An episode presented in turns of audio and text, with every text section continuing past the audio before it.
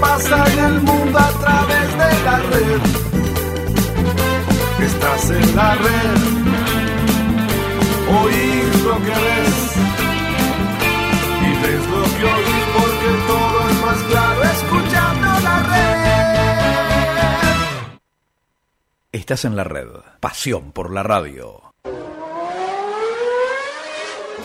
Los sábados abre sus puertas Cars a la Carta, único programa gourmet de automóviles con mucho sabor y atendido por sus dueños. Cars a la Carta, los sábados de 13 a 14 por la red Mar del Plata 91.3.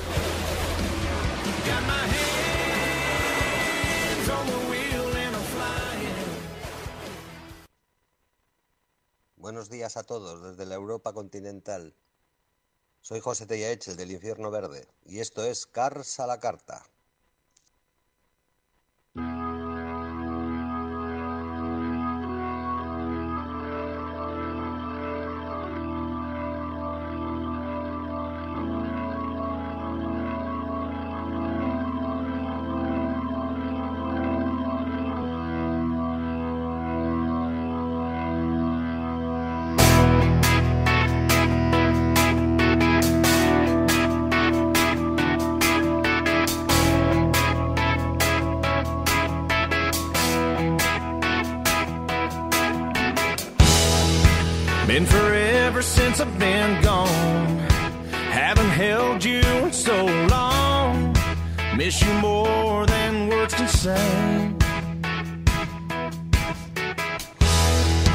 Guess we got a little off track, but love knows a way back.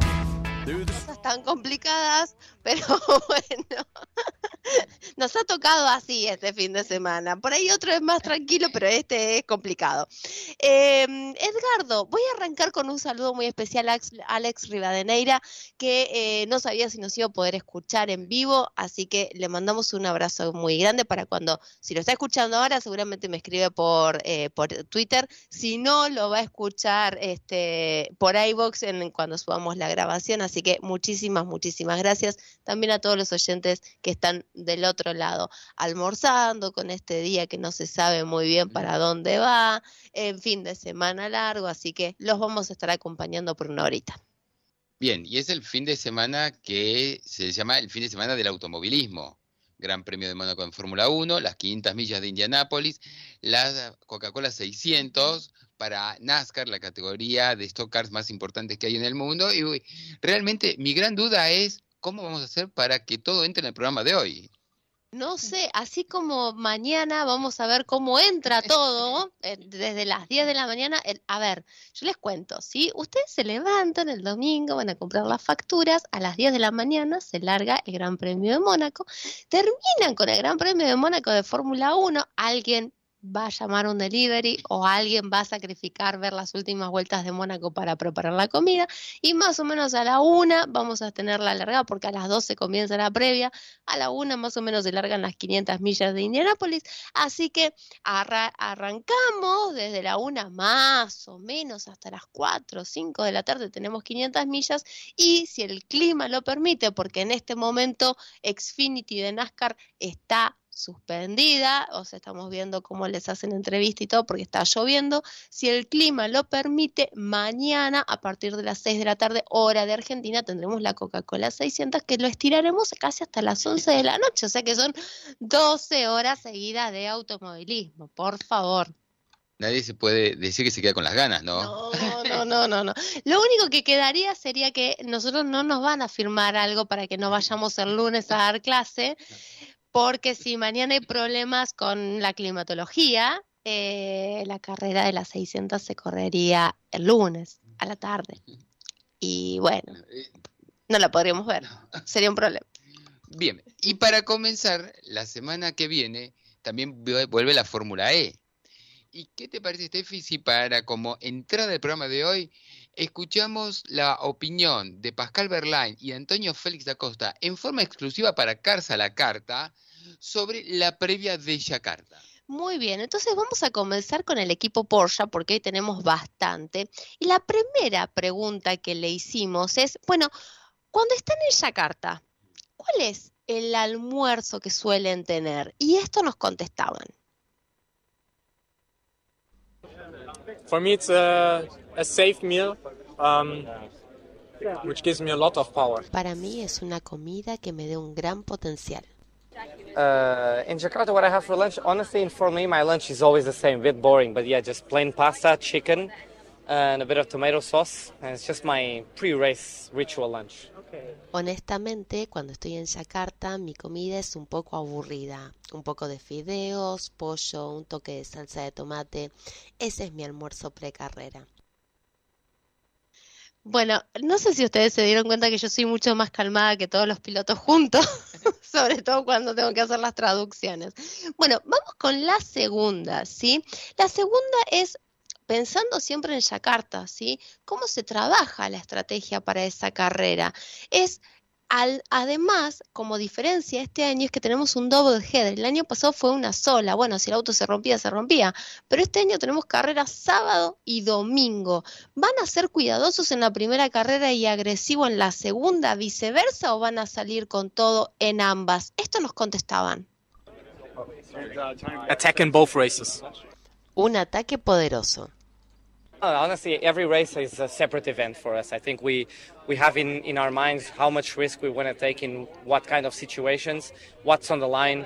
Uh, we know the, the season's still long, need to score points. There's a, a big fight going on for drivers and teams championship, and we, as a team, it's something we talk about how much risk we take in what situation. And, and I have a great team of guys in the radio guiding me through these situations, keeping me calm if I have to keep be kept calm. Honestamente, cada carrera es un evento único para nosotros.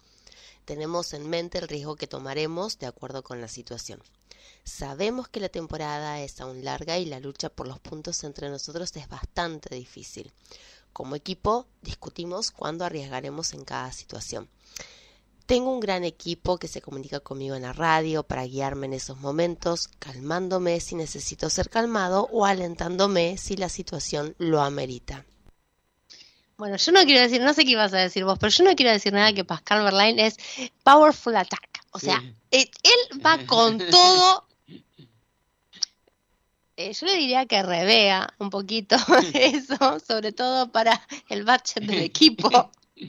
No suele ser muy buena, una muy buena decisión, pero bueno, eh, lo, lo dijo yo creo que un poco en serio, un poco así como vamos con todo, vamos para adelante. No importa si tenemos una, dos o tres carreras por delante, ponemos toda la carne del asador y vamos a buscar los puntos. La próxima pregunta que le hicimos es si creen que la humedad puede ser un aspecto a tomarse en cuenta para este double header justamente en Yakarta. Esto nos respondían. Well, I think for us as a team, it's very hot, so we have to worry for ourselves to drink enough, stay hydrated, um, put sun cream on, very important. Um, genau, exactly, stay safe. Um, and I actually don't know how it will be for the car. I could imagine that, you know, for the battery and, and for everything, it's also a bit more difficult if it's really hot and humid. So Bien, para nosotros como equipo es muy difícil, así que tenemos que estar atentos mm, para nosotros mismos. Estar bien hidratados es vital. Como dije, estar seguros. No sé cómo será para el auto. Puedo imaginar que para la batería es también un problema si el clima es muy caluroso y húmedo. Espero que podamos tener un buen fin de semana sin problemas. Absolutely,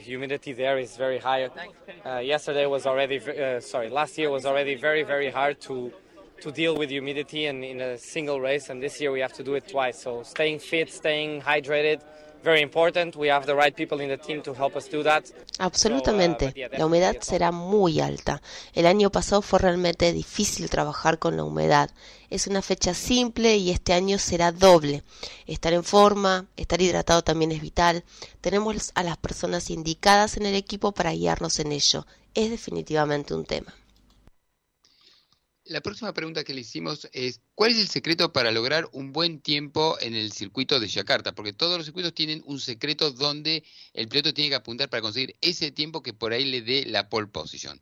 Esto es lo que nos respondían tanto Pascal como Antonio. I go with tires because tires is always um, a safe option to say. Um, it's it's gonna be hot, so also very difficult for the tires. Um, yeah, I, I go with that. Yeah, it's it's a new surface. Uh, it's smooth. Creo que los neumáticos, ya que ellos son siempre una respuesta segura. Hará calor, así que también será difícil para ellos. La superficie es suave con el rasfaltado, sin demasiados saltos. La pista es agradable para conducir.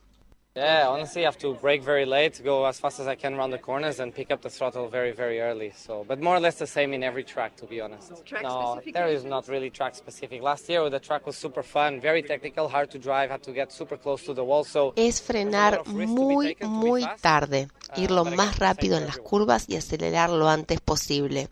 Es casi lo mismo en cada pista, te diría. No hay nada específico.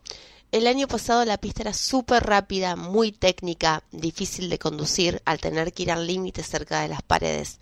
Hay que tomar riesgos para ser rápido, algo que es lo mismo para todos. Tomar riesgos, ¿no? Qué difícil en un circuito callejero. Bueno, estamos viendo lo difícil que ha sido en Mónaco también. Pero sigamos con los chicos de, Porsche y vamos a la última pregunta y era si nos podían contar alguna anécdota que tuvieron ellos en Yakarta el año pasado. A ver, escuchemos qué nos contaron. No, to be honest, Jakarta last year for me was quite hard, as I just uh, yeah got COVID after Berlin, which was the race before, and uh, yeah, I arrived in Jakarta not uh, not feeling as good as I was a couple of weeks before that. So Jakarta, with all the humidity and everything, was a, a very difficult race for me, but uh, yeah, it was still a good race. Para ser honesto, el año pasado Yakarta fue muy difícil para mí. Veníamos de la carrera de Berlín y cuando llegué a Yakarta no me sentía bien como estaba unas semanas atrás. Con su humedad, Yakarta resultó una carrera muy difícil pero positiva. sorry. Well, I don't want, don't think I want to say it on camera, but No, no, like no. The thing is, yeah, in the qualifying, I went all the way to the in the duels to the final with my teammate, and then I got told to. This is me. No, no, no, it was not you. And I got told to save tires in the final Ah, duel. teammate? Yeah. So hopefully this year I can I can get to the final and not save tires. No creo que deba decirlo en cámara. Bueno, en la fase de clasificación del año pasado, en los duelos, competí contra mi compañero de equipo. No, no eres tú. Eh, justo mi ex teammate, que debía ahorrar neumáticos, me indicaron. Así que este año esperemos llegar a la final sin tener que ahorrar neumáticos.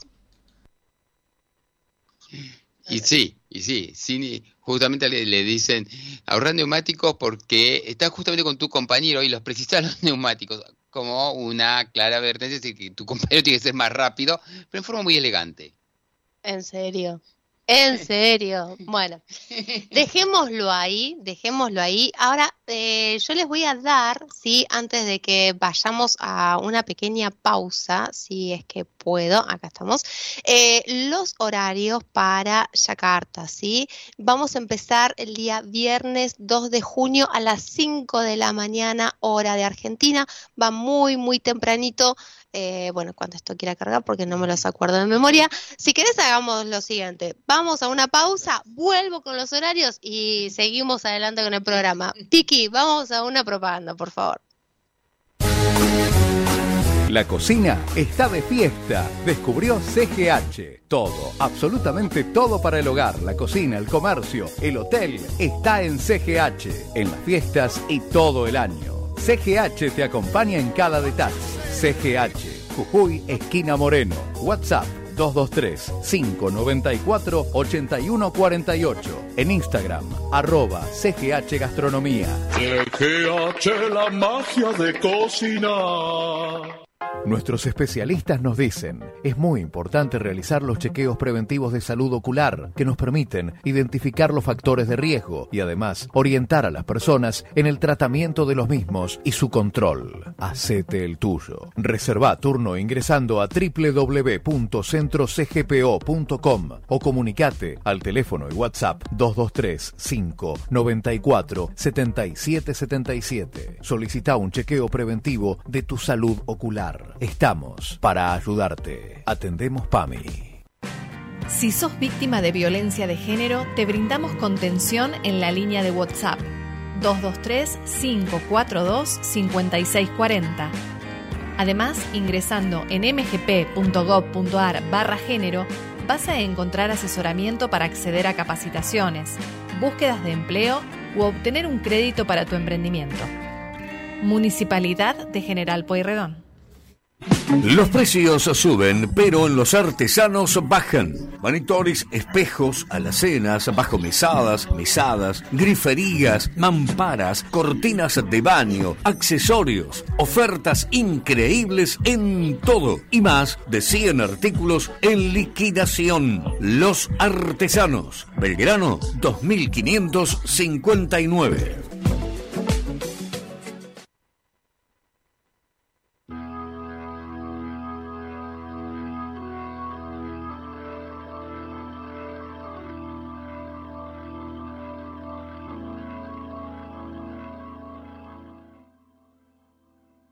Volvemos con Carza a la carta y sí, hemos encontrado los horarios para el gran el IPRIX de Yakarta, el Gulabit Yakarta IPRIX como se lo debe llamar. Bueno, a ver, no, no es que hemos encontrado los horarios, sino que ahora carga la página como debe ser. Entonces yo decía, Toda la actividad empieza este viernes 2 de junio, ¿sí? A las 5 y 25 de la mañana, hora argentina. Bueno, los que nos levantamos será adelantar un ratito el reloj, no, no mucho más. La práctica 2 va a ser el mismo viernes 2 de junio a las 10 de la noche. Esos horarios hermosos que, tenemos para esta parte de, del planeta. La clasificación va a ser el sábado 3 de junio a las 0.40, ¿sí? Es decir, salimos de la práctica 2, arrancamos, esperamos unas horitas y tenemos la clase. Y la carrera va a ser a las 5 de la mañana, hora argentina. El horario de la clasificación, el horario de la carrera es igual, tanto para el sábado 3 como para el domingo 4, ¿sí? Al ser double header. O sea que vamos a estar con horarios incómodos igual. Eh, el día domingo va a haber una práctica 3. Estaría tentada a decirles que va a ser en el mismo horario de la práctica 2. Todavía ese horario no lo tengo, pero lo más probable es que sea a las 10 de la noche del día sábado, ¿sí? Para tener la clasificación el domingo, perdón, a las 0.40 y la carrera a las 5 de la mañana del día domingo 4 de junio. Bien, son los horarios, se me, se me quedaron atragantados los horarios. Em, entonces, ya tenemos ahí todo lo que es Fórmula E. ¿Algo más que tengo que agregar? Igual lo voy a volver a repetir el sábado que viene. Ah, sí, que es gratuito. Eh, lo pueden ver a través de YouTube, sí. O sea, no se eh, preocupen si es que no está la transmisión y demás. No, eh, lo ven en YouTube, lo ven en diferido. No, no hay ningún inconveniente con respecto a eso. Es gratuito, no hace falta ningún tipo de suscripción y van con los relatos eh, no sé si Diego Mejía porque va a estar afectado, imagino, a Fórmula 1, pero eh, van a estar los chicos este, seguramente transmitiendo sin ningún inconveniente. Bien, ya dejamos la entrada con la Fórmula E, con todos los horarios y también ya poniendo los relojes despertadores para poder verla.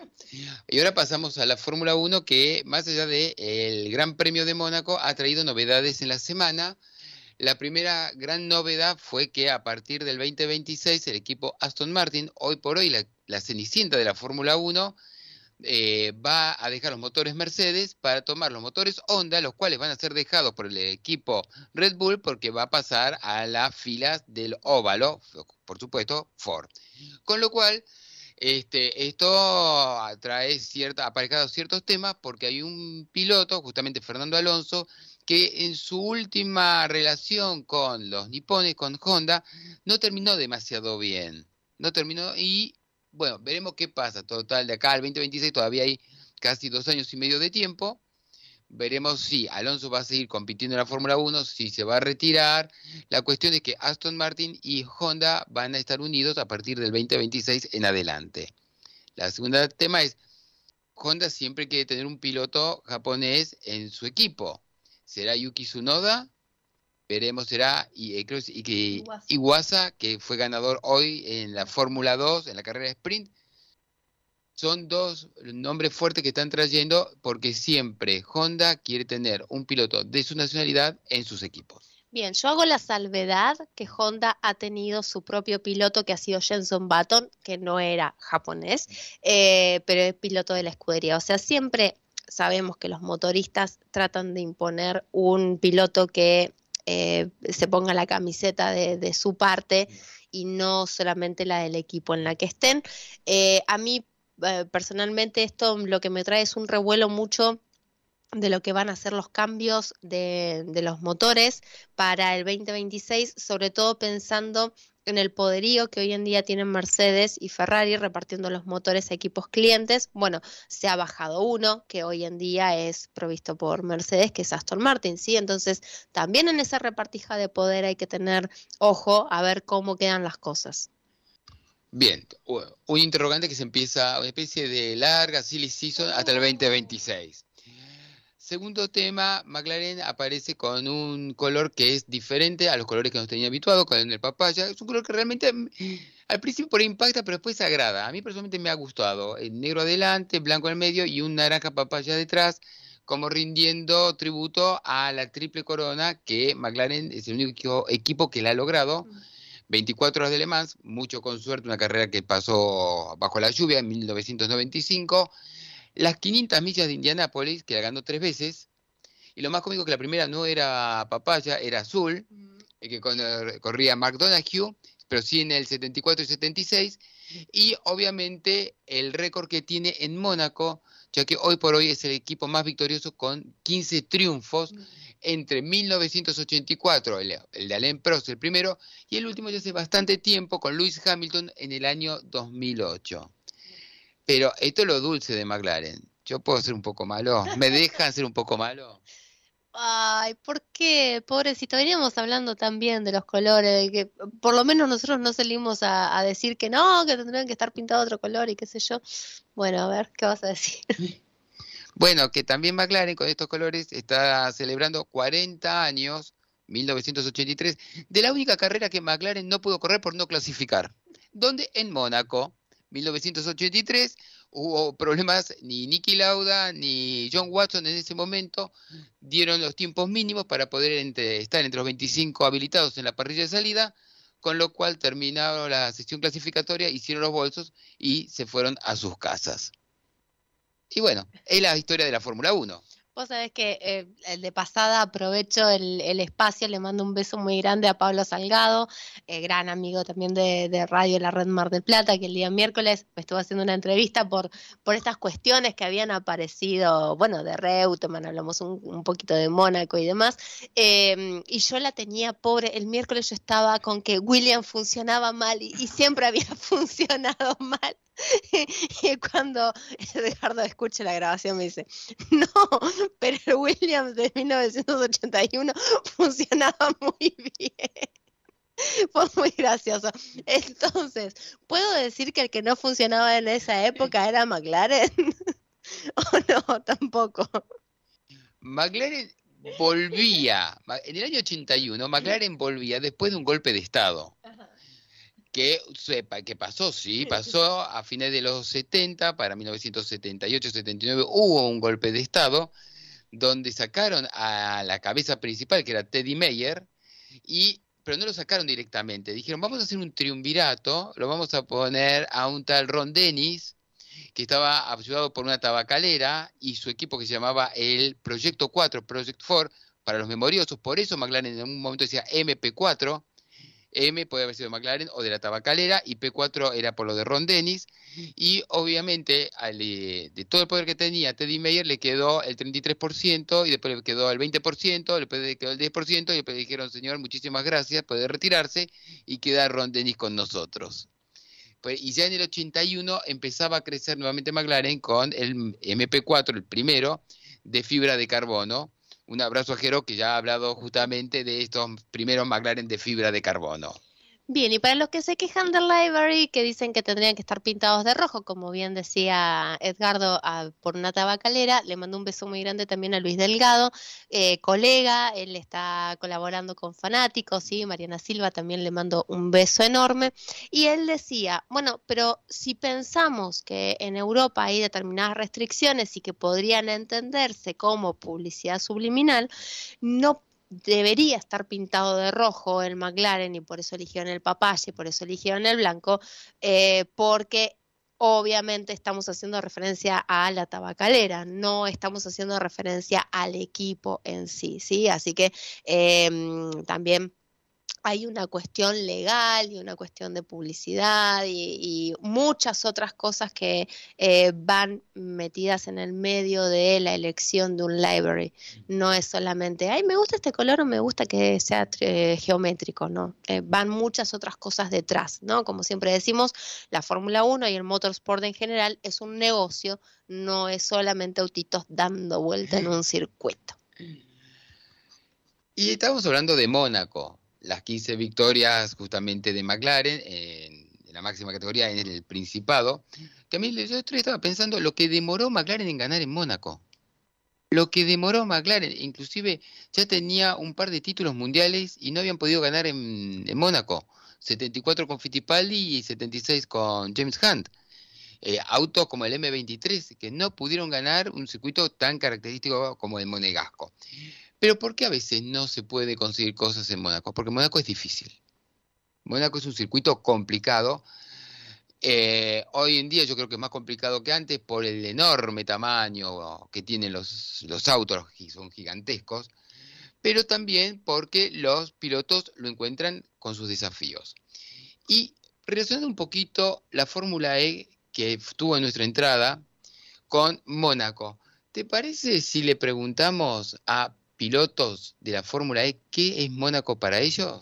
Dale, ahora despacito, entonces le vamos pidiendo a Piki que vaya preparando los audios de, de Mónaco, de, Jaguar, del equipo Jaguar, ¿sí? Y exactamente, porque Mónaco es especial para los pilotos, no importa si ganas o perdés, pero es especial. Escuchamos qué nos decían Sam Bird y Mitch Evans con respecto a esta pregunta.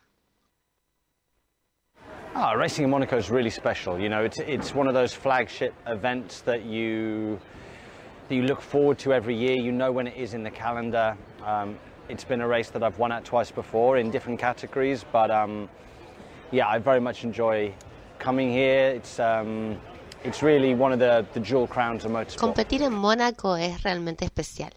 Es uno de esos eventos que tú conoces, que esperas cada año y sabes la fecha del calendario. Es una carrera en la que he competido anteriormente en varias categorías. Siempre he disfrutado en Mónaco. Es una de las joyas de la corona del deporte motor. I mean, racing in Monaco means a lot. I think to any driver. Um, it's probably the most famous track in the world. So much history here. It's only a track for a few few weeks of the year. Um, so for Formula to come here is very special. For any driver to drive here is special. Um, yeah, a lot of us also live here, so it's a kind of a home race. Um, it is for me because I. Uh, can fortunately sleep in my own bed, and um, yeah, there's no New Zealand race. So, uh, so yeah, it's an extra little bonus. But um, even before I was living here, I, I always found this place very, very special. Mónaco es realmente especial para mí ya que tengo cierta historia allí. Es una pista que está disponible solo algunos fines de semana en el año. También es muy especial para cualquier piloto ya que muchos de nosotros vivimos aquí. Es nuestra carrera de casa. Sales de la cama y estás en la carrera es como un bono especial. Como te comenté anteriormente, es un lugar muy especial. También les preguntamos cuál fue la primera carrera que tomaron justamente en Monte Carlo y cómo finalizaron. Esto nos contestaban tanto Sam Bird como Mitch Evans. My first race I ever took part in in Monaco was 2010 GP2. Um, qualified okay in eighth, got up to fifth, was fighting for the podium. Uh, in the feature race, GP2, but then I had a bad pit stop. Um, then the following year, put it on pole and I stalled.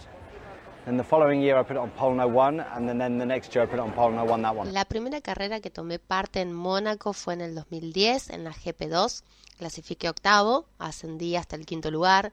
Estuve peleando por el podio en la Feature Race, pero tuve un mal pit stop. Al año siguiente hice la pole, pero el auto no arrancó. La próxima temporada resultó la de mi victoria. Um, the first time I raced it was back in GP3, uh, the one-off time that GP3 came there. Uh, back in 2012, I finished fourth. So it was okay, but I, I should have should have won. La primera vez que competí aquí fue en el GP3. La primera vez vino creo que en el 2012. Terminé la carrera en cuarto lugar. Estuvo bien, pero debía haberla ganado. Absolutamente, este, diríamos, eh, ay, no, no, ego- to- todo lo contrario, humilde, to- totalmente humilde, Mitch Evans. Debería haberla ganado, así. Bien. Eh, la siguiente pregunta que le hicimos fue si creen que el Gen 3 va a ser más difícil de conducir alrededor de Mónaco de lo que fue el Gen 2. Recordamos que es un auto un poquito más chico, es mucho más liviano, tienen un nuevo cambio eh, aerodinámico, tienen cambio también en los neumáticos, así que a ver qué es lo que nos dicen los pilotos. The Gen 2 car was already very tricky to drive around Monaco, but I do believe that yes, the Gen 3 car has the potential to be even more tricky than the Gen 2 car around Monaco. El Gen 2 era problemático en su conducción alrededor de Mónaco, pero el Gen 3 parece ser aún más problemático que el Gen 2 en Mónaco. Yeah, I think the Gen 3 car will be tricky. I think it's been tricky at every venue so far. Um, the nature of the higher speeds, um, the different tire that we're using. So uh, yeah, it's going to be it's going to be tough around here. But I am I'm, I'm looking forward to hustling around um, around here. El Gen 3 debería ser difícil de conducir, especialmente cuando se logran grandes velocidades con los neumáticos que utilizamos. Va a ser una carrera dura. Estoy esperando bajar al trazado. Luego le consultamos porque hay un... Es una realidad más que un mito que por lo trabado de Monte Carlo, la pole siempre vale el, más del 60%, 70% de una victoria. Pero también Mónaco tiene curvas que son especiales, curvas donde se logra el tiempo, como habíamos hablado anteriormente, donde se consigue el tiempo en Monte Carlo. Esto fue lo que nos decía Sam Bird y Mitch Evans sobre estas partes del trazado. Most critical corners, I think, in Monaco are probably turn one because then you've got the long drag up the hill, or the chicane out of the tunnel and to back. If you can master these these corners, then you should be on for a decent lap. Las curvas más críticas en Mónaco a tenerse en cuenta probablemente son la T1, que tienes un gran ascenso por la loma, o la chicana, la salida del túnel y Tabac. Si logras tomarlas con experiencia, deberías estar adelante. No, I wouldn't say there's one that stands out, one corner that stands out, because they're all extremely important. They have quite a lot of low-speed corners, so they're always very um, time time sensitive, and a lot of corners flow into one another, so you have to be very conscious of that. So, um, yeah, I think the last sector is probably the biggest time time killer or time gainer, um, but also the, the middle sector with um, you know the, the lows hairpin and the two portiers. They're, they're also very very slow and very easy to lose time, but it's very hard to single out one. Todo es realmente importante, ya que la velocidad en curva se refleja en los tiempos. En Mónaco nos seguimos uno al otro, debe ser consciente por eso al final, ya que quien ahorra más tiempo tiene una ventaja. El sector medio, el lento apex en la T2, Portier también conlleva su riesgo. Es muy difícil seleccionar solo uno. Y sí, es una realidad. Uno- tal vez una sola curva eh, no demuestra todo el, el riesgo potencial que trae Monte Carlo. Y algo que dijo Sam que hoy se hizo realidad cuando pone la T1, que es justamente la curva del Saint Devote o de la Santa Devota. Yo siempre lo decía en masculino, decía el Santo Devoto, pero la Santa Devota, donde eh, de alguna manera va a influir la clasificación general. Después lo vamos a comentar más en profundidad y hasta puede llegar a tener influencias en la carrera en general.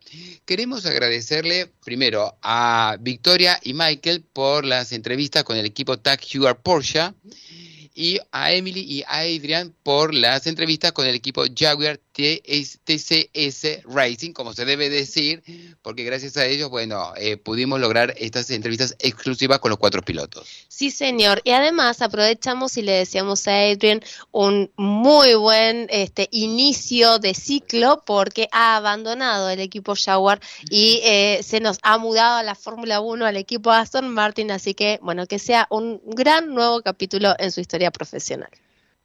Bien, ¿te parece ir a una pequeña publicidad para seguir con Fórmula 1? Dale. Piki, adelante, por favor. En Distribuidores del Sur cumplimos 10 años y seguimos creciendo para brindar mejor servicio y atención. Distribuidores del Sur, productos eléctricos, Dorrego y San Martín. Seguinos en redes. El deporte es una forma de la vida. Deportes. Hagas lo que hagas, juegues como juegues. Rosy, Rosy Deportes. Hagas lo que hagas. En el Lusitano te esperamos para remodelar o construir tu casa o tu negocio con productos de primera calidad. Podés comprar con ahora 12, ahora 18 y ahora 24. Solicita presupuesto al WhatsApp 223-425-5321. El Lusitano, materiales para la construcción. Jorge Newbery, 3437. Si sos electricista o trabajás de modo independiente, en Nativa Seguros te ofrecemos nuevos planes a medida para el seguro de accidentes personales, con cobertura por muerte, incapacidad total o parcial y asistencia médica farmacéutica. Comunicate con tu productor Nativa de confianza o solicita tu cotización en www.aseguratutrabajo.com.ar. Nativa Seguros. Impulsamos tus valores. Este mes, vení por un Citroën 0 kilómetro a Lefort. Variadas opciones de financiación en importes, plazos y tasas. También créditos personales, opciones aplicables a toda nuestra línea de vehículos 0 kilómetro y también para usados. Con un C3 0 kilómetro te llevas 6 meses de seguro gratis. Visita nuestro salón o ingresá en nuestras redes. Lefort, calidad y atención. Único concesionario oficial Citroën para Mar del Plata y Costa Atlántica. Avenida Constitución y Rotonda Autovía, Mar del Plata.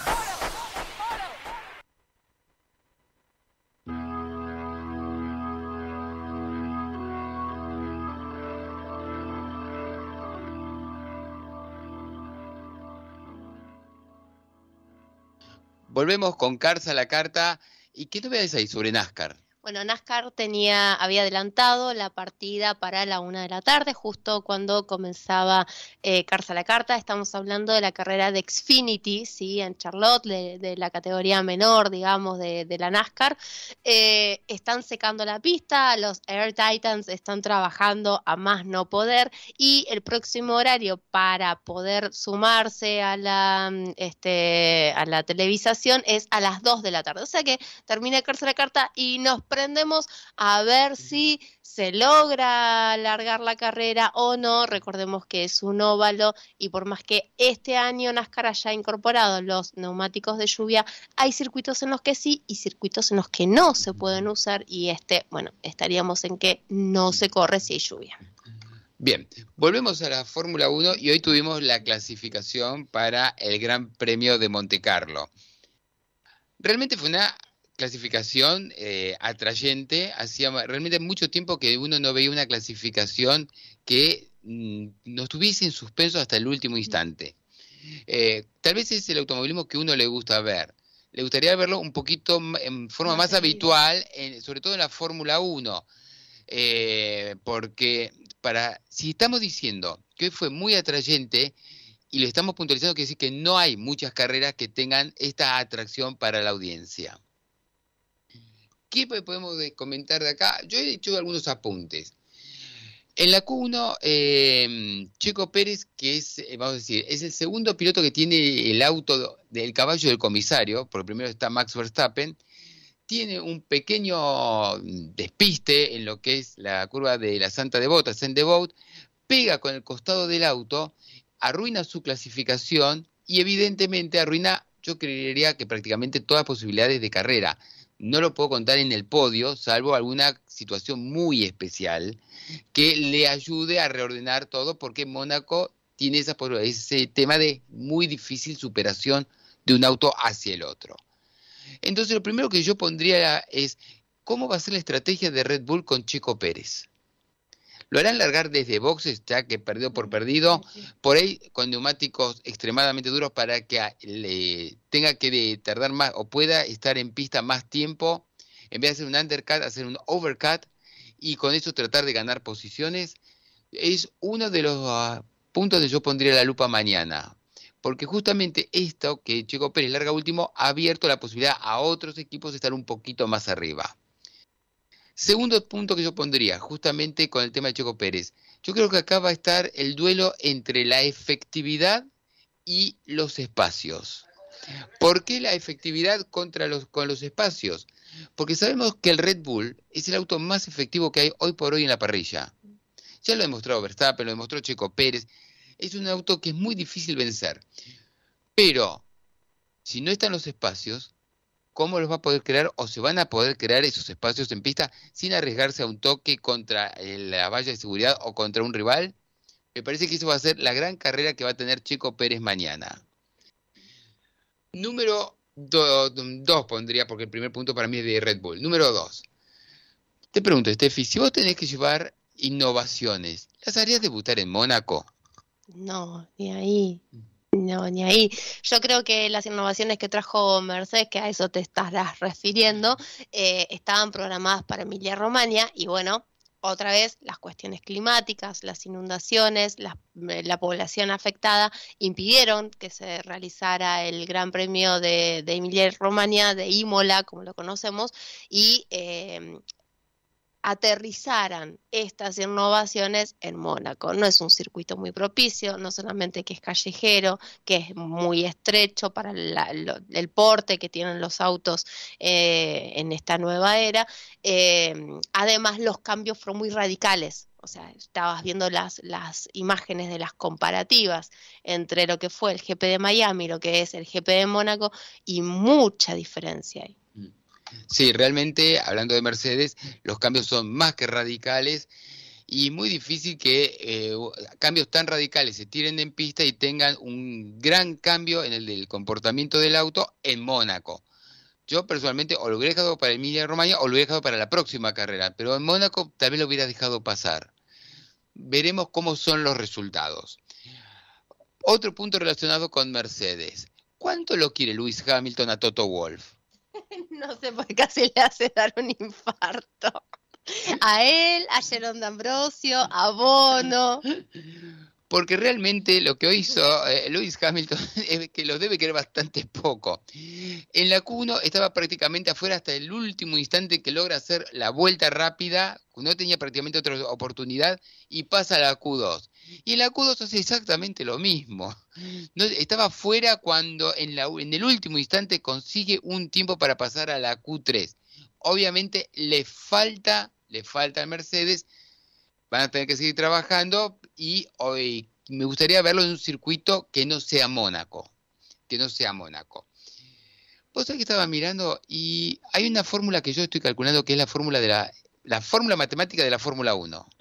Sí, sería así, la- los equipos de la Fórmula 1 más uno es igual a Red Bull, porque siempre Red Bull le saca uno.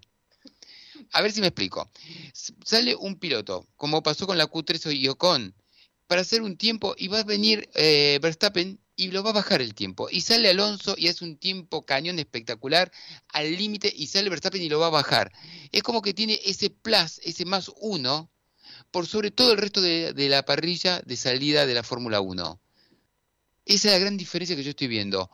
Porque si bien en la última, para hacer la pole, rozó todas las paredes habidas y por haber, más allá que el mismo Alonso dice que para su segunda posición de largada manejó como un animal, y él, taxativo, él lo dijo, él, conduje como un animal para conseguir ese tiempo, y Verstappen rozando y hasta perdiendo 200 milésimas, faltando el último de los parciales, que son tres curvas, en tres curvas fue 300 milésimas más rápido que Alonso para conseguir el número uno. Lo que condujo esas tres últimas curvas fue de cuadro, de cuadro, rozando las paredes, sacándole la pintura a los guardarrails, no importa, hizo la pole. Por eso yo, obviamente, que la muñeca de Verstappen ya está más allá de discutirse, pero el auto ayudó plenamente en el comportamiento y en no sobreexigir, sino irse sobre eh, el guardarrail. Vos sabés que a mí me da para pensar, siempre estamos hablando de que una en la Fórmula 1 tenés 80% el auto, 20% el piloto, si querés, ¿no?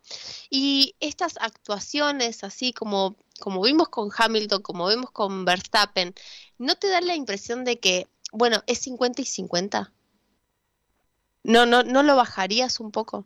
No, no, no, no, no, no, eh, no, no puedo bajar los 50-50 porque yo creo que hay pilotos muy, muy buenos que no están teniendo autos. Si fuera 50-50, cuando Alonso, este Alonso, estaba en McLaren, tendría que haber estado más arriba. No, no, yo estoy hablando de un buen, un buen eh, auto, ¿sí? Un- hablemos de Red Bull hoy en día, hablemos del Mercedes, qué sé yo, 2016, 2017, pongámosle, ¿sí? Que eran imbatibles.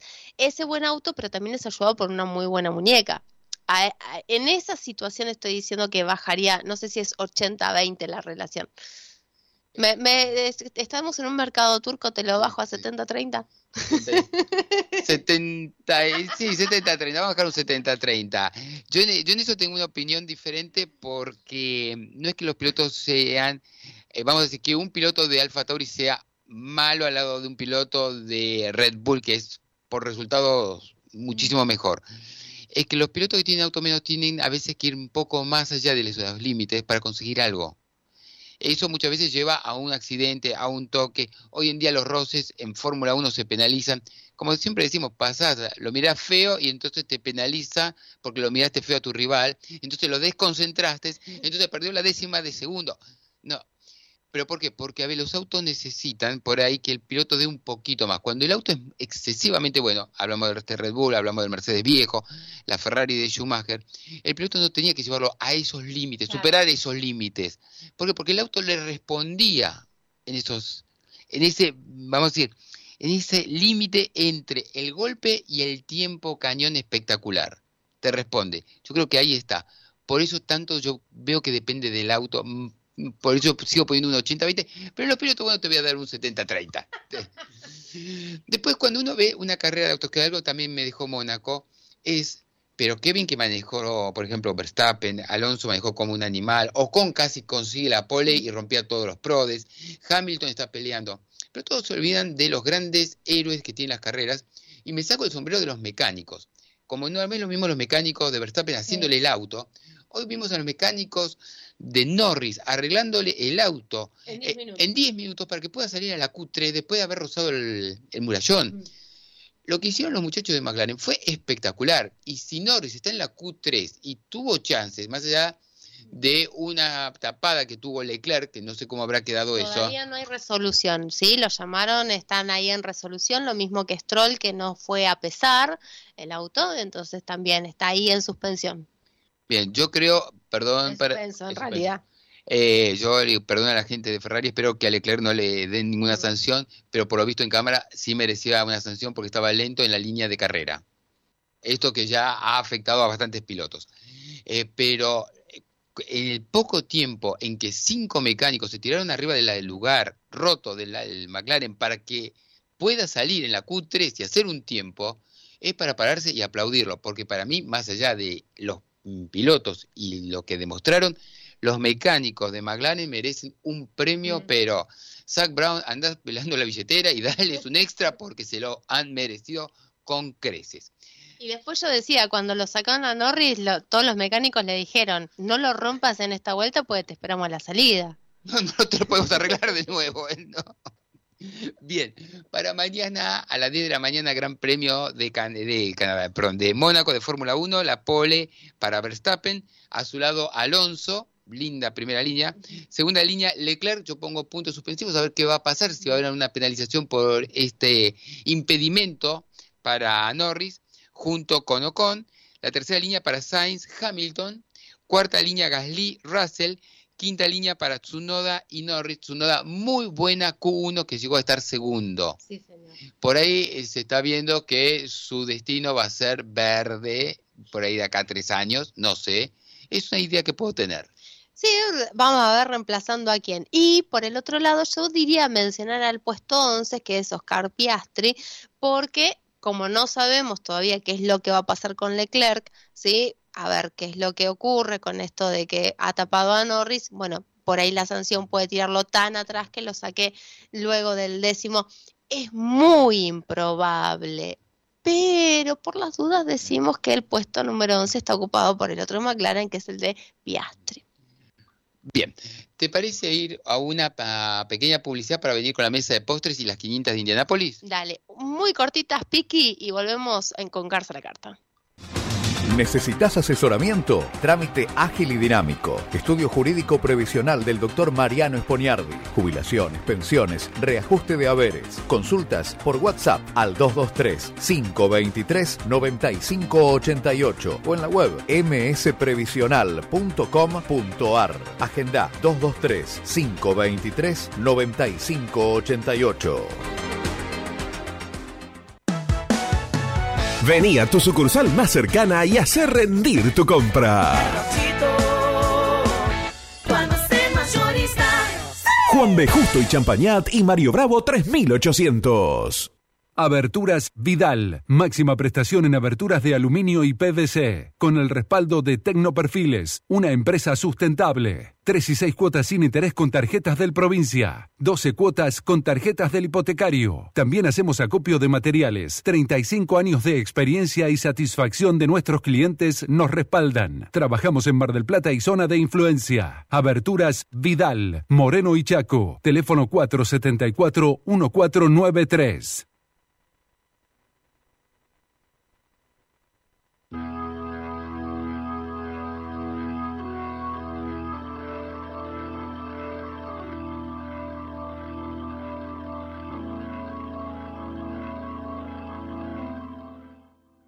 Volvemos con Carza a la carta y ya a la mesa de los postres con las 500 millas de Indianápolis. Bueno, otra de las carreras históricas, otra de las joyas de la triple corona, junto con las 24 horas de Le Mans y el Gran Premio de Mónaco. Y tuvimos la semana pasada, por este formato especial que tiene Indianápolis, que se clasifica en la semana anterior y se corre la semana posterior y hay prácticas entre la clasificación y la carrera y las prácticas también traen innovaciones y cambios. No, tuvimos, vamos a decir, una clasificación más que interesante, cómo salen todos los pilotos y cómo van tratando de quedar dentro, primero dentro de los 30 para no entrar en el bump day. El bump day es esos últimas posiciones del 31 para atrás que den lugar a el 31, 32 y 33. Esa última fila de partida. Nada más. ¿Qué es lo que nos dejó la, quinta, mi- la, la pole? Una vuelta del español Palou que fue fantástica. Lo que hizo Palou fue para sacarse el sombrero y creo que si no ha sido el primer español en conseguir la pole en la larga y rica historia de Indianápolis, no creo estar muy lejos de eso. Segundo, en la primera fila, ¿quién va a largar? Bien, recordemos que las filas en Indianápolis son de tres autos, ¿sí? Entonces eh, vamos a ir nombrando las 11 filas de tres. En la primera sale Alex Palou con Rinus Piquet y Félix Rosenquist. Félix, un viejo conocido de Fórmula E, Rinus Piquet realmente de, haciendo un gran, gran papel. En la segunda línea, Santino Ferrucci, con ese pelo que lo ha ayudado un montonazo, Pato Howard y Scott Dixon. Tenemos en la tercera fila a Alexander Rossi, a Takuma Sato y a Tony Kanan, que es la última que corre de las 500, ha dejado su carta de despedida en el Brickyard. Tenemos la siguiente fila, la cuarta, con Marcus Ericsson, Benjamin Pedersen y Will Power Pedersen, un rookie muy bueno, muy bueno, es el mejor rookie que ha clasificado para las 500. En la fila número 5 tenemos a Ed Carpenter, Scott McLaughlin y eh, Kyle Kirkwood. En la siguiente, en la sexta, tenemos a Connor Daly, a Joseph Newgarden y a Ryan Hunter Ray. En la séptima, a Román Grosjean, a Helio Castro Neves y a Colton Herta. En la 8, a Simon Pageno, a David Malucas, a Marco Andretti.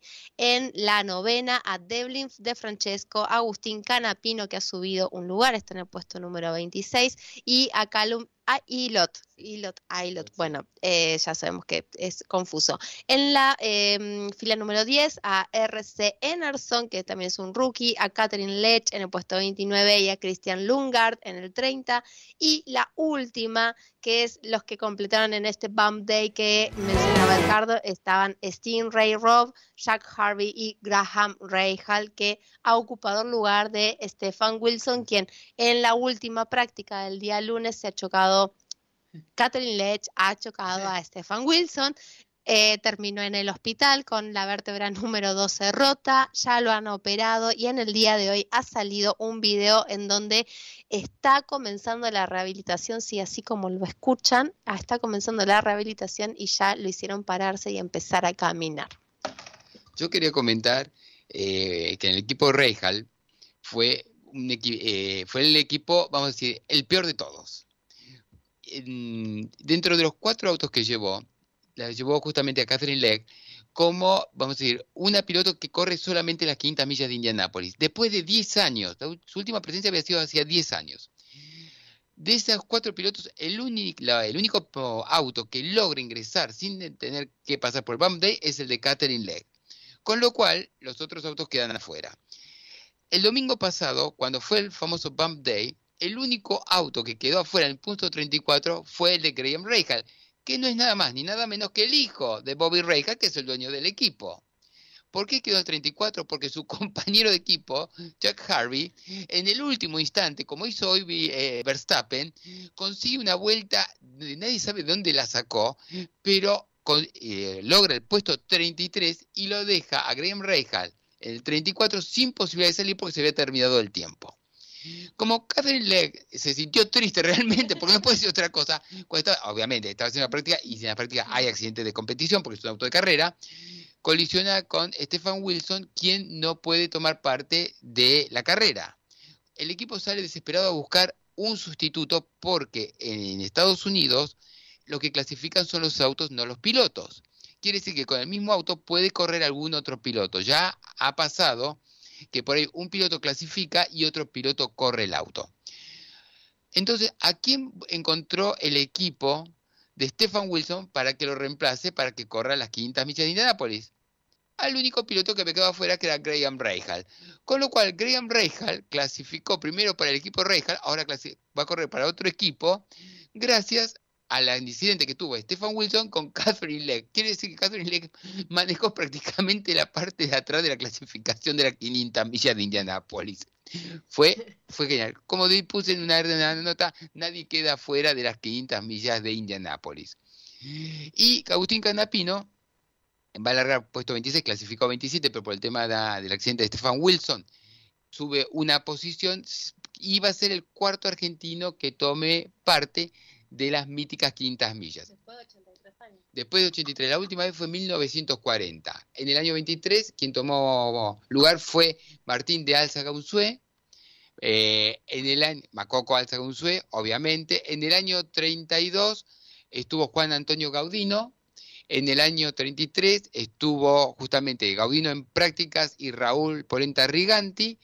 Y eh, Riganti volvió en 1940. A partir de ahí no hubo ningún otro argentino en las carreras. En el 58 Fangio clasificó, pero no tomó parte de la carrera porque decía que el auto no servía y clasificó, eh, según se comenta, por una apuesta que él podía clasificar el auto. En 1970 lo intentó Carlos Pairetti, auspiciado económicamente por Alejandro Romay y el Canal 9, y obviamente ahora en el año 2023 para Agustín Canapino, que será un tema interesante de comentar de acá en adelante. Sí. Y me parece que con esto ya vamos cerrando lo que es Carta la Carta del día de hoy. Piki, muchísimas gracias, te hemos vuelto loco con todos los audios y demás, así que muy, muy, muy agradecidos desde este lado para que nos hayas dejado salir al aire, nos hayas permitido, no nos hayas cortado, nos hayas aguantado, nos hayas hecho el aguante. Un beso muy grande, Andrea, y un beso muy grande para todos los oyentes. Señor, Nos reencontramos el sábado que viene en a la Carta. Hasta el sábado.